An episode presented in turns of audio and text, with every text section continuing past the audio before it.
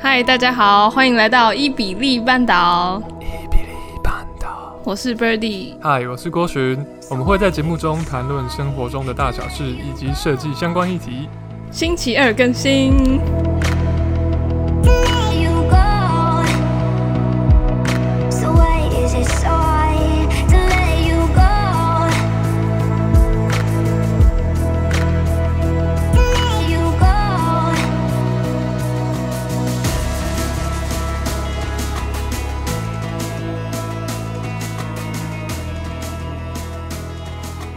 啊，我们这样做一做也做了一年了，好快哦！是我们第一集是在去年的八月十一号的时候上，那时候我还在实习。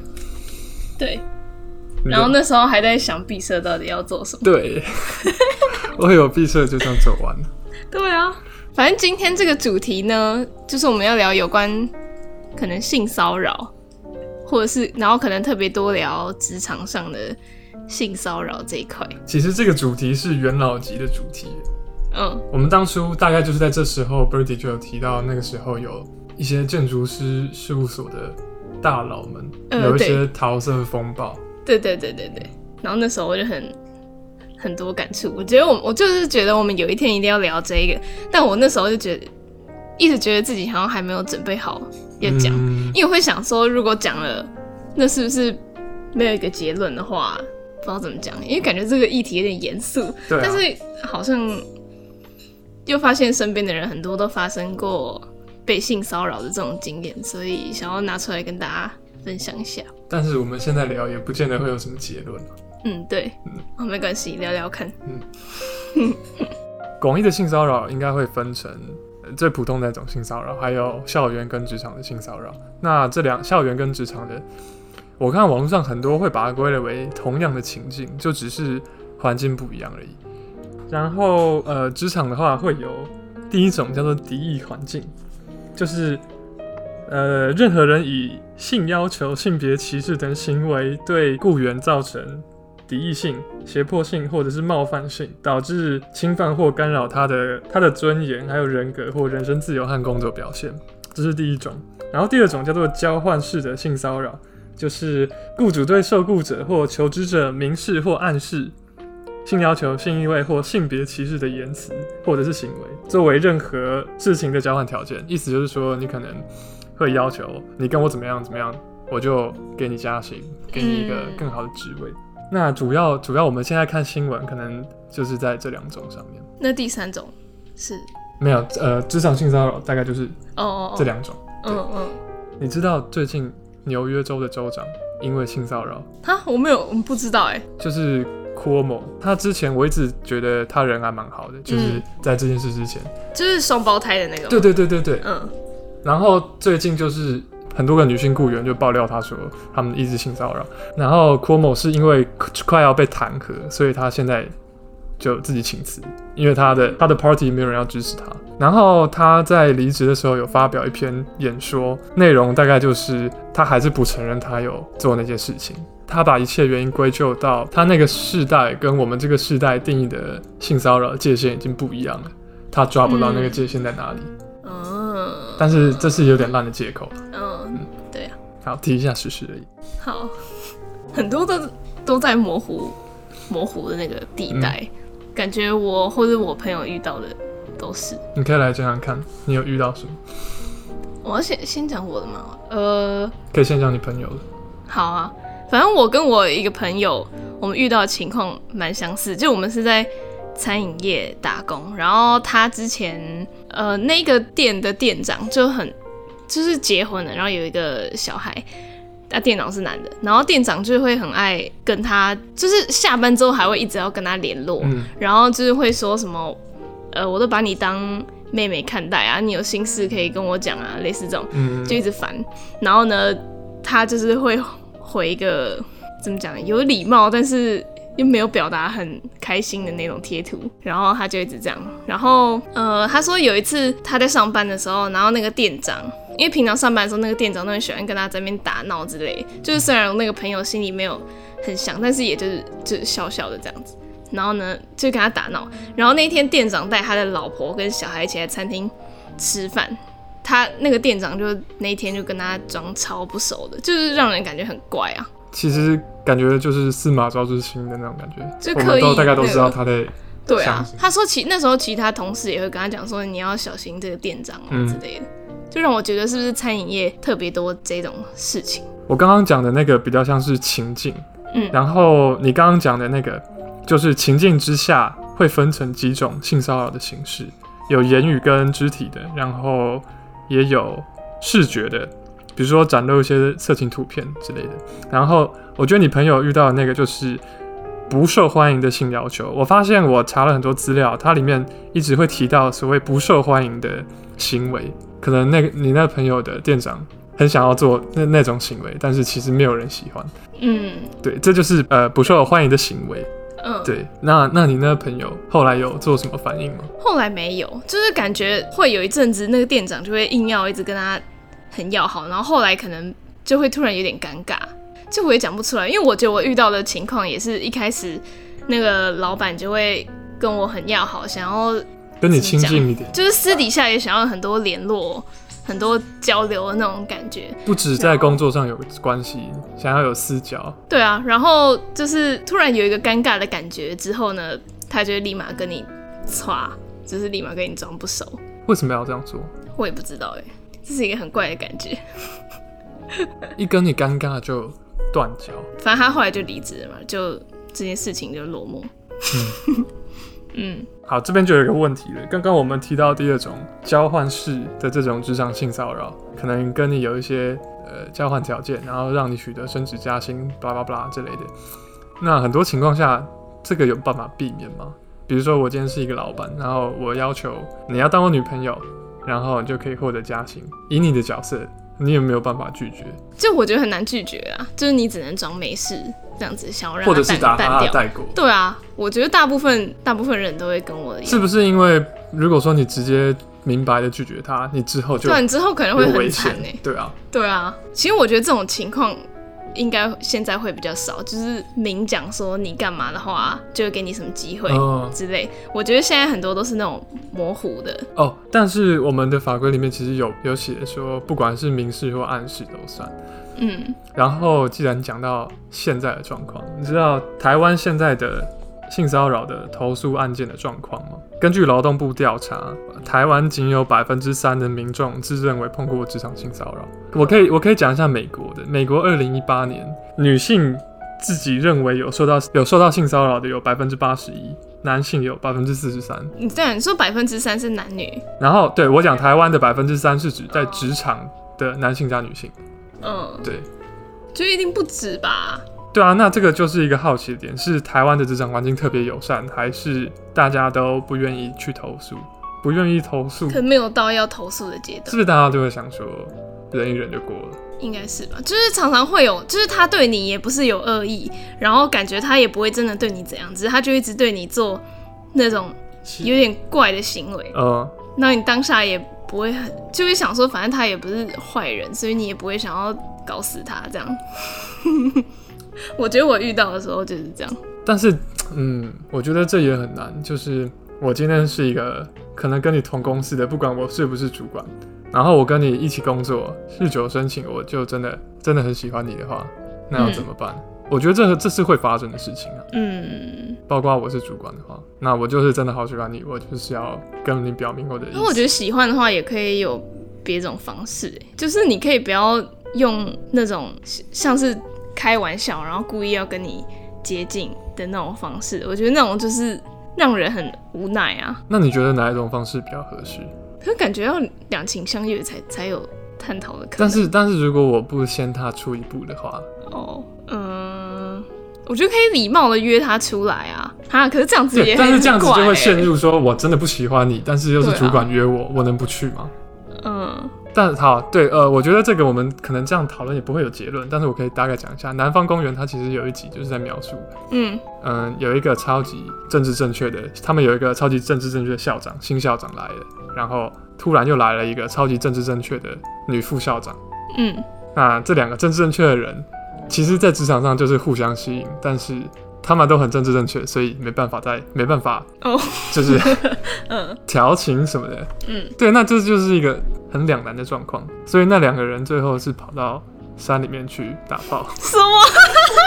就是要躲避世人的眼光，然后到、嗯、到后来他还是被南方公园的市民找到了，他们一看到那两个人在一个是山林里面的帐篷打炮的时候，嗯、就是他们其实也没有在打炮，他们就是在帐篷里面休息，嗯，然后。就有人发现他们，那个人就开始狂吐，就是好像是看到看到就是很糟糕的画面，然后结果大家都在狂吐。嗯，对，对，狂吐这一段没有没有意思。对，没有没有，我好，我可能不太会讲，但是看他们狂吐那个样子，真是蛮好笑。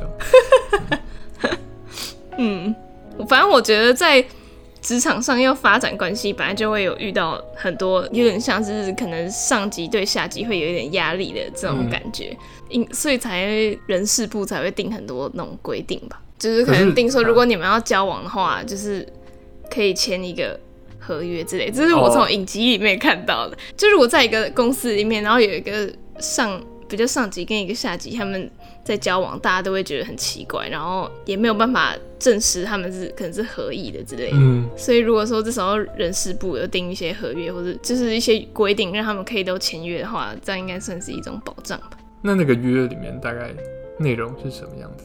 我不知道内容是什么样。Oh, 我想想看，这这个要怎么保障？可能会要先澄清没有被逼迫之类的吧。如果他们在交往的话，我没、啊、我是自愿的。对啊，对啊。但是我觉得这应该是重要。但如果内容是想要这样子的话，包括签约这件事情就，就就会有那种无形的压力了。嗯、我今天是主管，然后我想说，你要不要跟我交往？我就递那个合约给你。好了，但是是是这样讲没错啊，但反正我觉得这个这部分本来就或或许有相关的规定可以被制定出来。然后我觉得，因为也是因为因为这样，所以很多可能这也是我从影集里面观察到，就是他们会讲这种故事，就是在公司里面，如果他们有在交往的话，也都不敢讲出来，怕人家觉得是比较上级的在逼下级的人。对啊，对啊，是不是？美国的状况最敏感。对啊，对对对，对，美国 美国真的是，嗯，我觉得他们政治正确的风气没错，非常严谨。但是我觉得这样是好的，我也因为每一个政治正确都有它背后的成因。虽然说有些人会比较偏激，但是我觉得大体方向是好的。嗯，等一下，我先去弄一下冰狗。好，那我现在讲一下我之前的经验嘛。嗯，就是我那时候经验就是我在餐饮业打工，然后那个老板。就会对我还蛮好，就是然后会还蛮特别关心的感觉，然后就会有点表示说，有点把我当妹妹那样照顾之类的，就算我没有想要他这样子，对，他就会说他把我当妹妹照顾，然后有心事可以跟他讲啊，什么什么什么的。还有，因为那时候我们常常会要试喝很多东西，嗯，然后大家都会用同一个杯子之类。然后我记得有一次。我就是把，就是我从外面带了一个那个仙草冻之类，想说带去大家一起吃。嗯、然后呃，反正我就拿了两个汤匙吧。他说那为什么不用一个汤匙就好？然后我就有点尴尬。为什么不用一个汤匙就好？类类似这样，就是说为什么不用同一个汤匙？就有点开玩笑。然后我就会有点微尴尬，类似这种情况。或者是可能我在吃什么东西，就是大家要分着吃什么，然后我正在吃，然后他就会有点想要我喂他的那种感觉。然后就有点就微尴尬，但是我也不会，嗯、我不知道我表现出来是怎么样，我就是然后呵呵呵，类似这样。他很刻意的在模糊你们之间的界限，就有一点呐、啊。然后我那时候，其实我后来发现，我的回想才觉得有点奇怪，就当下没有这么觉得他这样子很不 OK，因为会觉得他也算是还蛮照顾我，就是在工作的时候对我还蛮好的，嗯，所以也不会觉得他是坏人。但是那时候他还。就是我们下班，因为我们都会用 LINE 联络给班表之类的，对对对。然后他就会说我在干嘛，然后可以传一张自拍过去看看呐、啊。就是我也知道他没有要搞什么色情的东西，他只是想要这样子联络。然后我就可能不想自拍，我就拍一下前面的东西。他就说不行啊，要看你啊，就类类似这样，就是有点想要打情骂俏，但是我这边是完全没有想要跟他打情骂俏的意思。对，这其实这段 Birdy 真的有讲给我听过，我是觉得就很像。在用交友软体的状况哦，然后但是也不能不回。好，然后刚刚他提到的那些，就是你可能会想说，他平常也对我不错。嗯，我觉得这就是那些想要占你便宜的人常用的方式。他会让你觉得他平常对你不错，那这些就不算什么了。嗯，而且其实他要他要对你不错，我觉得也很容易啊，因为他是他本身就是主管嘛。嗯，他对你不错的成本其实很低，他不用付出什么就可以让你觉得这样说被照顾。对啊，嗯，好，你继续。哦、会被他会让你拍照传给他。对，然后我有时候可能就会敷衍的拍一下，就可能拍一个眼睛以上的这一种。嗯然后还有什么情况？哦哦，还有一个是我最近回去翻那个对话记录才看到，就是他可能说你圣诞节怎么过，我就说不知道哎，可能开一瓶酒吧。他说啊，好吧，呃，我还想说如果你没有人的话，那我就跟你一起过之类的，我就会觉得很怪。但我当下会觉得，我只只要回他就好，因为我也没有觉得他会干嘛。嗯，对，就是会有点陷入这一种情况就对了。他那时候知道了。你可能不是单身吧？对啊，我觉得他都知道啊，但是他也就是他会觉得他只是哥哥在照顾妹妹这样，嗯、这种感觉。哦，那我顺便讲，那时候我在打工的时候，其实那时候店里还有在要继续招新的人，然后就有一个新的女生来，然后我跟那个女生还没有碰到面，那个女生就才做一天就直接离职了，然后原因就是因为她觉得她上班的那一天，老板对她的态度让她很不舒服，她回家直接打一大串。在 LINE 打一大串就直接提离职，我就觉得他很有种。对啊，内容大概怎么样？我不知道内容，但就是在说他觉得老板这样子让他不舒服。那老板有做什么回应吗？就是有点无辜吧。我跟他没有正面谈这件事情，是另一个同事跟我讲发生这个。然后那个群主你并不在里面。呃，对，他们是私下私下讲的。然后那个同事就跟我讲说，这个老板之前也。做过类似的事情，就可能是对别家店的女同事啊，或者是之前的员工之类的，就是说他觉得他有前科，嗯、然后他也很不爽他这样子。嗯，反正我觉得那个女生很有种，对，她还蛮会保护自己，因为像我就不会想到要做的那么绝吧。大部分的人都不会想要做的这么绝。对啊，而且其实这样也不算绝，没有申诉。嗯，那那那我现在。先来接着讲去年那个建筑事务所、靠北建筑那边爆出来的事。好，就是有一天在靠北建筑的专业上面看到，就是说有已经离开公司的员工，女员工就出来爆料，之前的那个就是建筑某建筑事务所的男性老板都会对她做一些很像性骚扰的举动，而且不止对一个人。呃，有没有例子？例如说，呃，好像是有一个是女实习生，她就去上班的时候，可能那时候在公司某一天晚上，大家一起在公司喝酒，然后呢，她可能喝了很醉去厕所，然后老板还跟着她走到厕所里面，就站在可能走廊的地方堵着她，然后笑笑的讲一些话之类的。哎、欸欸，我也忘记她笑笑讲什么，反正就很怪，就有点想要趁乱的时候更贴近她那种感觉，然后甚至还有。私底下约他去，想约他去喝酒，然后那个女生还去了，就是他可能觉得没有怎么样，就只是聊天。但后来他觉得在喝酒的时候，老板的举动也很怪，就是会问说，有人讲说啊，你男朋友怎么都不在，类似这样，就有点想要讲她男朋友坏话的感觉。虽然他根本不认识他，想要刺探别人的隐私，然后从中挑拨离间。对，嗯，然后那一个老板，那个是网络上爆出来的。然后其实我有从我之前实习的公司的同事听到，他的朋友是在那家公司上班过。你同事的朋友在那个有桃色风波的那个建筑师事务所工作过？对。然后之前他跟那个老板也有一腿，就是他们是认真的有一腿。然后相悦的吗？对，应该是，嗯，但我觉得应该是秘密的。然后。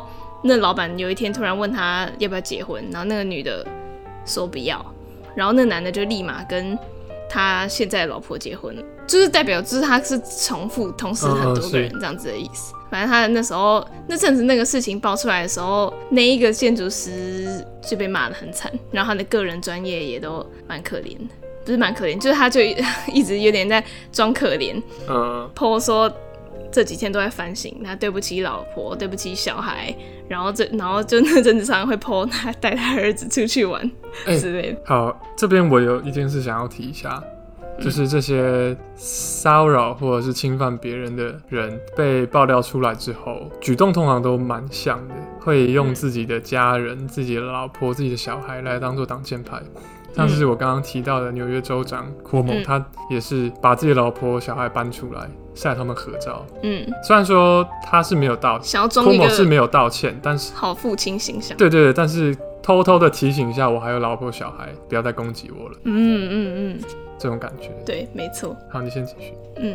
然后我是我看到这个新闻的时候，我就疯狂的追，就在各个版找嗯爆料的各种消息，因为我觉得我看到的时候还蛮难过。就我觉得如果是发生在我身上的话，我觉得我一定也就是如果老板约我去喝酒，我也就会去的那种。尤其如果如果那个老板是我有点崇拜的话，嗯、我就会很还蛮开心的这样子。利用别人的对你的仰慕之情，对啊，我觉得他们在做那些事的时候，一定也都有想到这一点，所以就会找这种年你比较年轻小妹妹这样，可能还会想说，反正你崇拜我，这样不是两情？对，有一点，然后就是说这样我就可以教你更多什么的，类似这样子。嗯，嗯，但是我不知道这个到底对不对啦。但是其实有更好的做法，就是好，这是 BoJack 里面的剧情。嗯。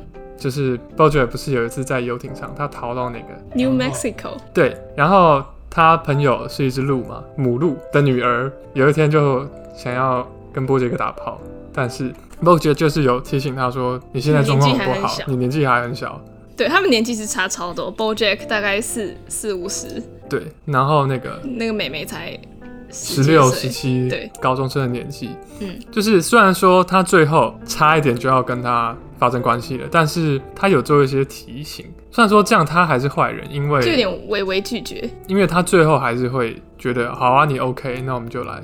嗯，但是其实对方那时候的神识并不是很清楚，然后他也有可能不知道在做什么。嗯、但是这个时候那只小鹿就会说：“我我很清楚我在做什么。”嗯，那对啊，那要怎么办？你自认为你很清楚你在做什么，那我还有权利说你不清楚吗？我觉得这样子的话，那个比较老的自己就要那个道德标准要踩好。对啊，他自己要想清楚哎，就是他有可能之后被被告之类的。嗯，我觉得比较老的本来就要对未成年的进行一个保护的责任。对啊，本来就要更小心一点。我可以来提一下那个前几年美国不是有那个 hashtag Me Too 的那个运动吗？嗯，然后那时候就是一大票的，我就是好莱坞的大导演、那些制作人什么的被抖出来。啊、我这次有查维基，就是查到说，可能不是这件事情里面的人，但是很多人在举报了。他的上司对他性骚扰之后，反而受害者会被检讨，他重返那个职场环境，甚至是女性透过贬低那个受害者来赢取其他男性雇员的的的欢迎。这边性别可能不拘啦，但是是有这个现象，就是很多状况下受害者会被检讨。嗯，然后你就算不返回原职场去工作，你之后申请其他工作。也有可能因为你之前检举过你的上司而不被录用，因为人家会觉得你是个麻烦人物。嗯，对，所以这可能也是很多受害者最后不愿意出来。呃，怎么说？就可能也是怕麻烦吧。对，怕麻烦，也怕后续的效应会对他自己不利。对啊。对。所以像都美竹出来讲，吴亦凡就蛮勇敢。哎、欸，我后我后来其实看了蛮多，我其实没有在追中国的明星的八卦，但是我这次我看了蛮多的。嗯，反正吴亦凡他其实也就是声名狼藉了好几年。嗯，然后他有一个很强的经纪公司。嗯，公关公司会把他一切压下来，对啊，甚至很多案件上法院，他最后都没事。嗯，这可能也构成了侵害人家权利的那伙人，他有更多资源去防止你把这件事抖出来。嗯，其实我记得都美竹那时候在说我要爆料的时候，吴亦凡那边不是也有说，呃，什么我会搞我会搞死你那类的话，你如果在那边诽谤我的话，你会很难看。啊，可能就是他的他的经纪公司是有发过这一段对话。嗯，对。欸，那如果你是如果你是读美族，你会出来爆料他吗？嗯，好。就是他之前跟你在那里交往了一下，然后呢，突然直接消失，然后你要找他，对他冷暴力，你要找他，他还直接找人来搞烂你名声，你要报复他。我有看过对岸的网友他们做的这件事情的详细介绍，我发现他们收集情资的能力都很好。他们认为都美竹并不是一个人，他背后也有团队。哦，他们是这样认为啦，但是事实是怎样不知道，因为他们觉得都美竹处理信息的能力太好了。嗯，然后加上他本身也是小有名气的，类似小网红这种感觉，嗯、然后也有蛮多资源可以运用。在那种情况下，我会不会想要去对付一个全中国最红最红的一线明星？对，我可能不会，坦白讲。嗯，我觉得我可能也不会，因为太麻烦。太麻烦。但是我也觉得他出来讲，我会觉得还蛮感谢，就是终止了这个他的这个行为。对，因为也是因为他出来，所以还有很多之前的。很多女生站出来讲，嗯、就是也有点类似 Me Too 的感觉。对对对对对，而且，嗯，我看对外网友他们做的那种介绍，发现他们还有很多，就是在以前有很多。支持吴亦凡的艺人，其中也不乏女性。每当吴亦凡有这种事情被爆出来之后，有一个女艺人吧，她会为了支持吴亦凡而说，公开发表，她觉得明星睡女粉丝是福利这种言论。嗯嗯。而且她甚至也是女性，我就觉得很不可思议，他们的性别意识啊，不是说他们啦，那位女艺人，亏她还是公众人物，性别意识这么低落。对啊。嗯，可能其实社会上还是有很多人，第一不懂得怎么保护自己，第二他们的价值观也不太正确。嗯，然后我觉得连女生都有，就是连女生之中都有人这样想了，那男生一定更多。嗯啊、就像是我前几天我看到我朋友分享，呃，有一个不明人士在 Twitter 发了一个文，就是他说，呃，他走回家的时候，常常都会遇到一个女生，然后那个女生都会觉得他在跟踪他，然后就会回头，然后有点快步走掉，然后他就在骂说。什么？你长那么丑，我才不想要对你怎样，类似这样，所以我就觉得这样很糟糕。因为就是本来这个环境会让女生会有这种疑虑，就是会害怕。就如果你晚上有个男生走在后面，你会害怕；但如果一个男生后面跟着一个女的，那个男生可能比较不会害怕。对，这就是环境的问题。然后竟然还有男生。要去检讨那个女的，对，没错。我刚刚提到的，如果说受害者之后去抖出这件事情的话，危机里面也有提到说，他们的外貌、私生活、性格都有可能受到干扰和攻击。嗯，就是包括你刚刚讲，对啊，那个男的说你长得那么丑，我根本不想对你怎么样。对啊，我觉得这样真的是好糟糕。对，其实是社会上给社会上的环境并不友善。因为其实坦白讲，我自己走在路上，我从来不觉得我会陷入危险。嗯嗯，对啊。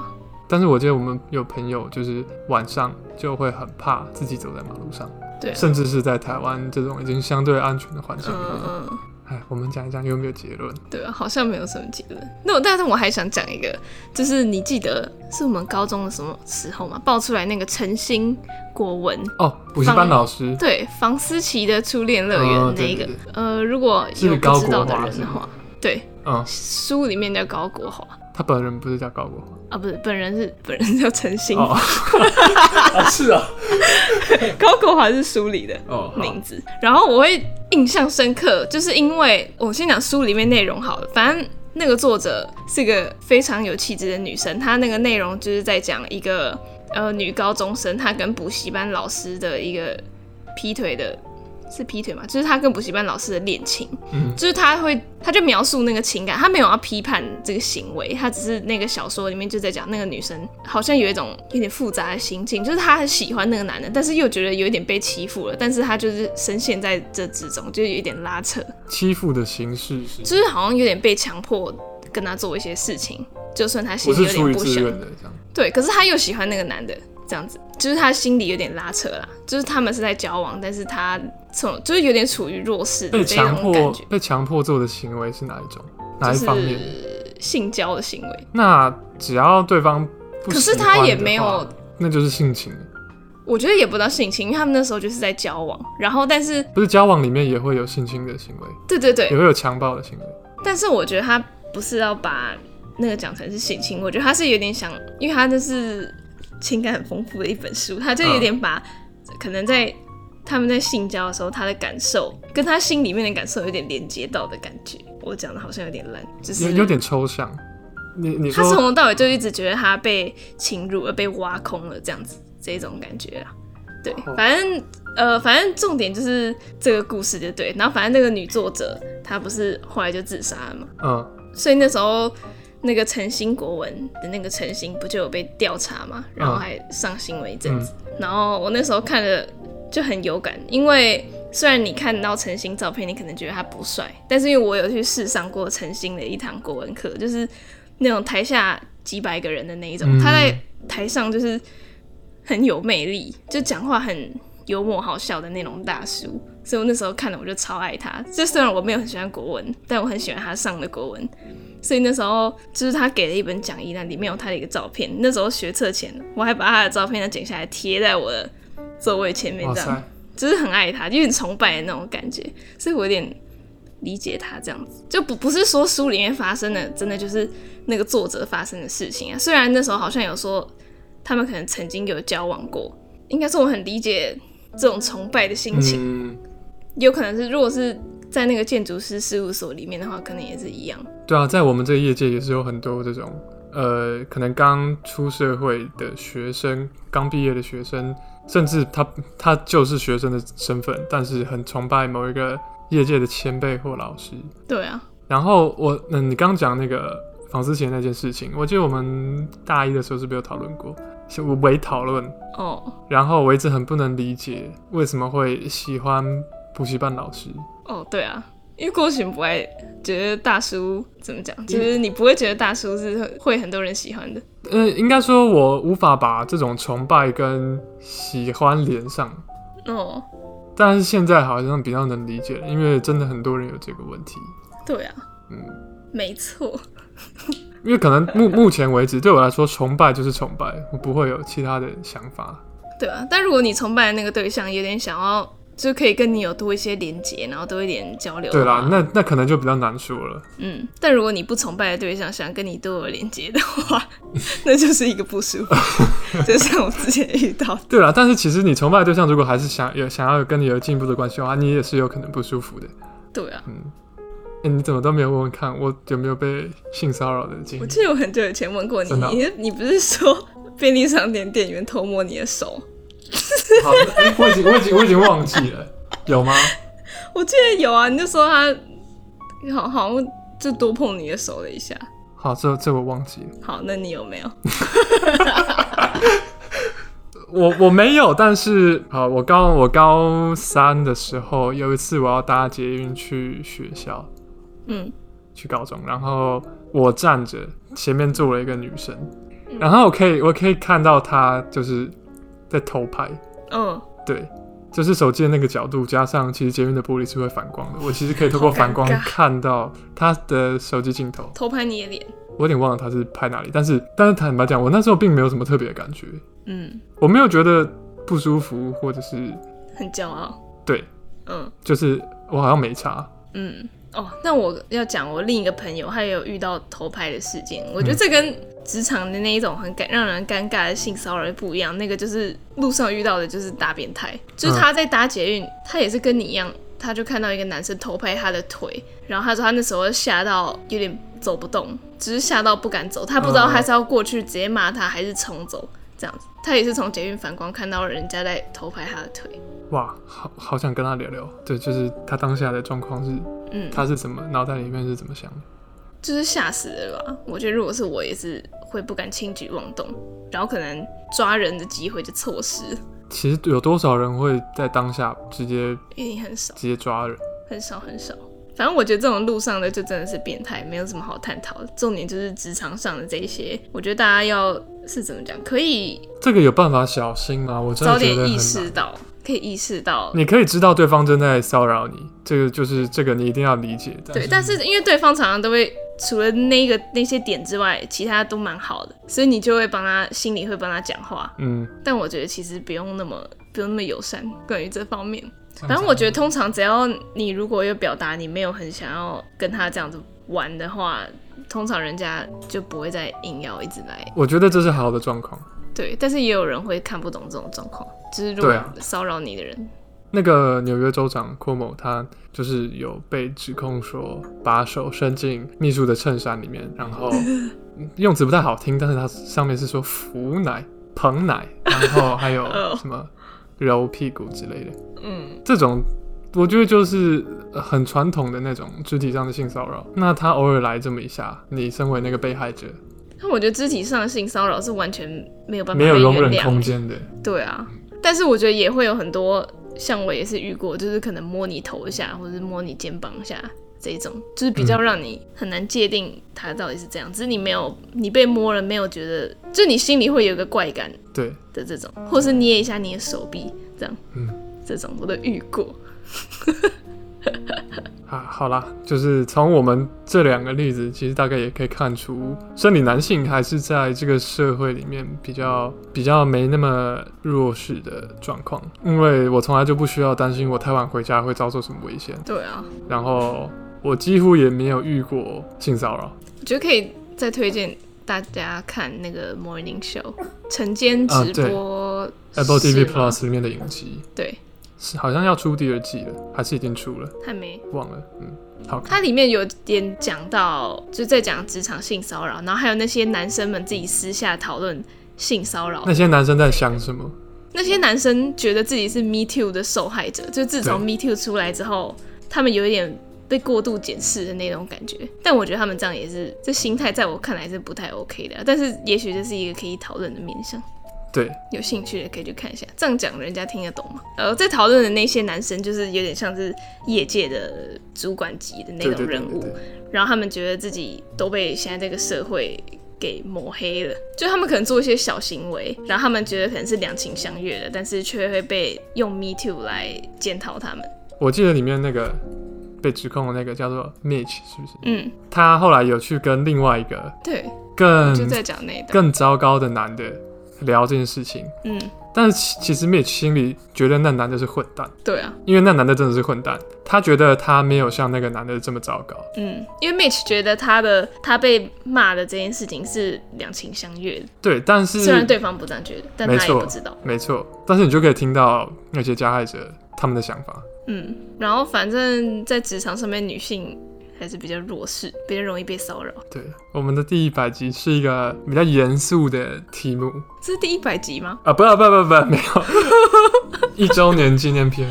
对啊，虽然我们聊内容有点乱，但是我觉得我都有讲到我该讲的，应该很多人会有共鸣吧？嗯、就是很多听众，对、嗯、对，可以来跟我们分享讨论一下。对，而且说不定如果我们听众有刚好在处于这种状况里面的人的话，说不定也可以鼓励你。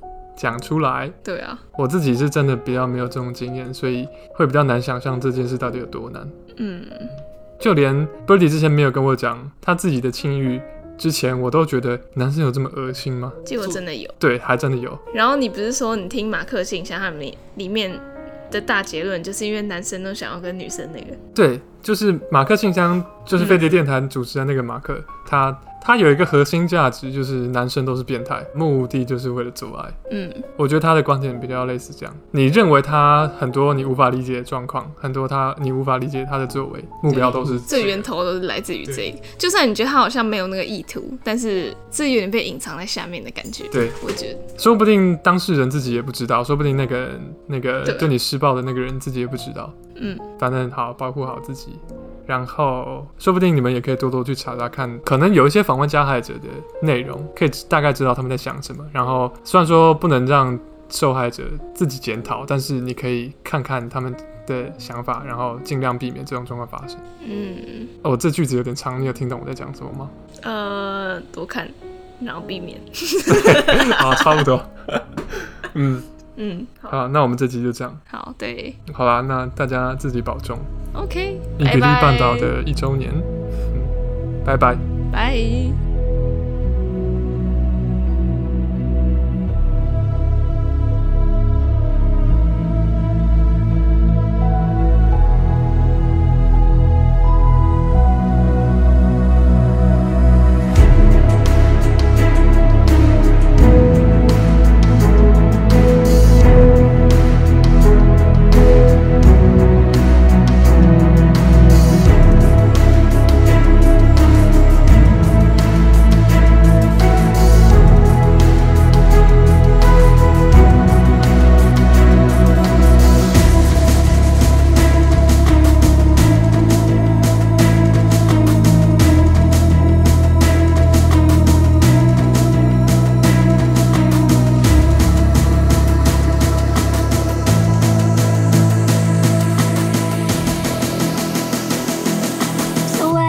So to let you go.